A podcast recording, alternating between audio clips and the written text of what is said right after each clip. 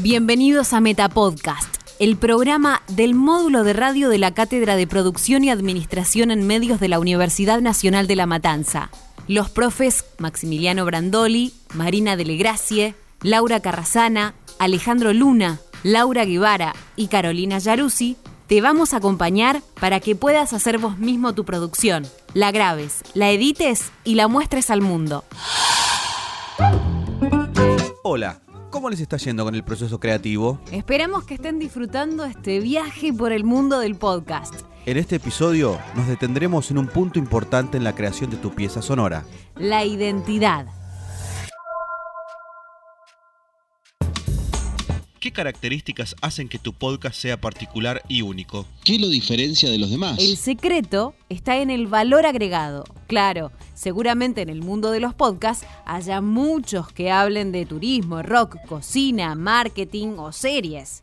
Pero ¿Qué los diferencia unos de otros? El contenido, el prestigio y la calidad. Si lo que producen es novedoso, auténtico y va más allá que solo cortar y pegar lo que dice la Wikipedia, seguramente el podcast será más elegido por los oyentes usuarios y por lo tanto más descargado. La identidad sonora también está dada, como vimos en episodios anteriores, por lo que el oyente identifica como único y propio de esta pieza que elige. Es decir, su música, sus efectos característicos, su apertura y cierre, también el ritmo y la dinámica misma de la lectura y el tipo de edición que se utilice. Si la pieza es atractiva y novedosa al oído y mantiene una coherencia durante toda su temporada y en cada uno de sus episodios, hemos logrado un todo que el oyente podrá identificar sin dudas. Pero primero, lo primero. Para definir la identidad, debemos detenernos en algo fundamental.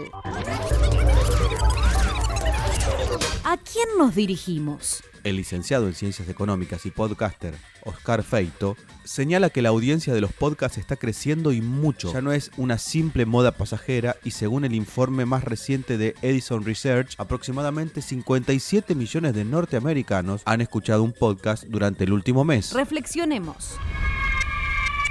¿Creen que en Argentina la gente consume podcast? El licenciado en comunicación y becario del CONICET, Agustín Espada, nos convoca a pensar el podcast en un contexto determinado. En un artículo que publicó en la revista de investigación Cuestión, señala que este tipo de contenidos se inserta lógicamente en un contexto de cambios en las formas de consumir, producir y distribuir contenidos audiovisuales, sonoros y textuales.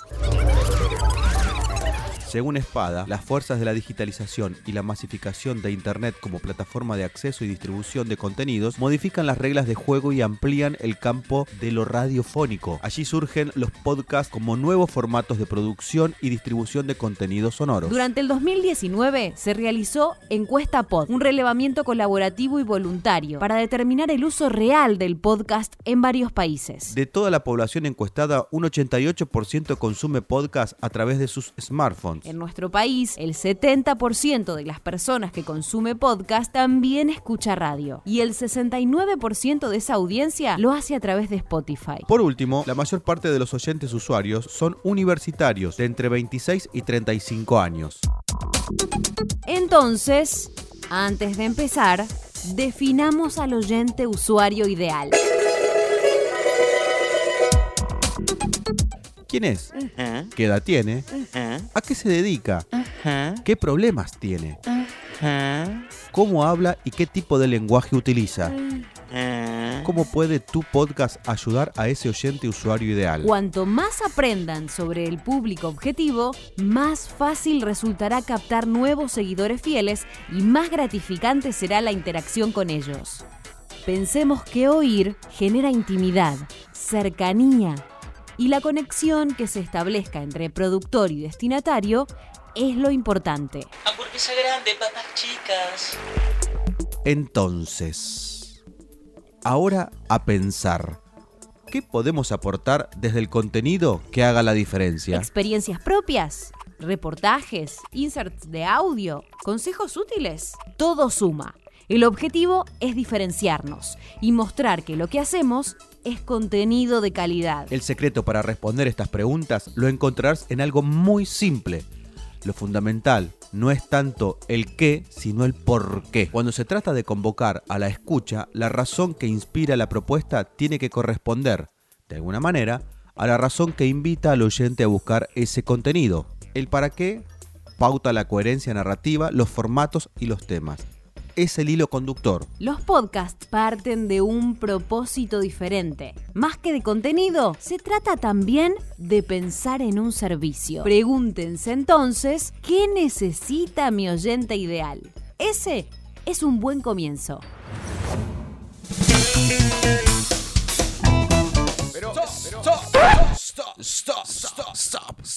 Stop.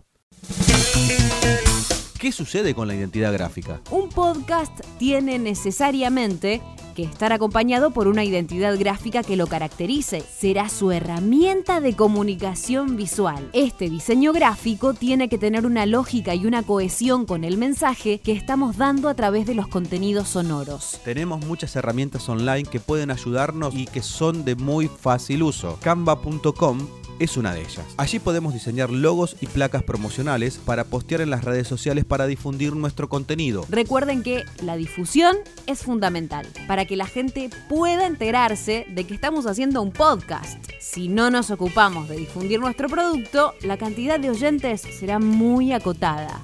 Te va a escuchar solo tu mamá y tu papá.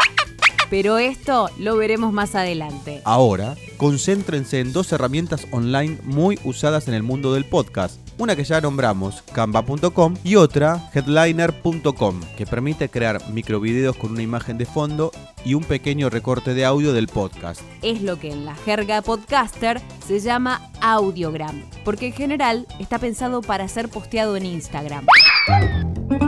Los dejamos con estas inquietudes. Investiguen herramientas online de diseño y también piensen por qué lo que hagan será distinto a todo lo que ya escuchamos alguna vez. Sean creativos. Hasta la próxima. Meta Meta es una producción, es una producción de la Cátedra de Producción en Medios de la Universidad de La Matanza.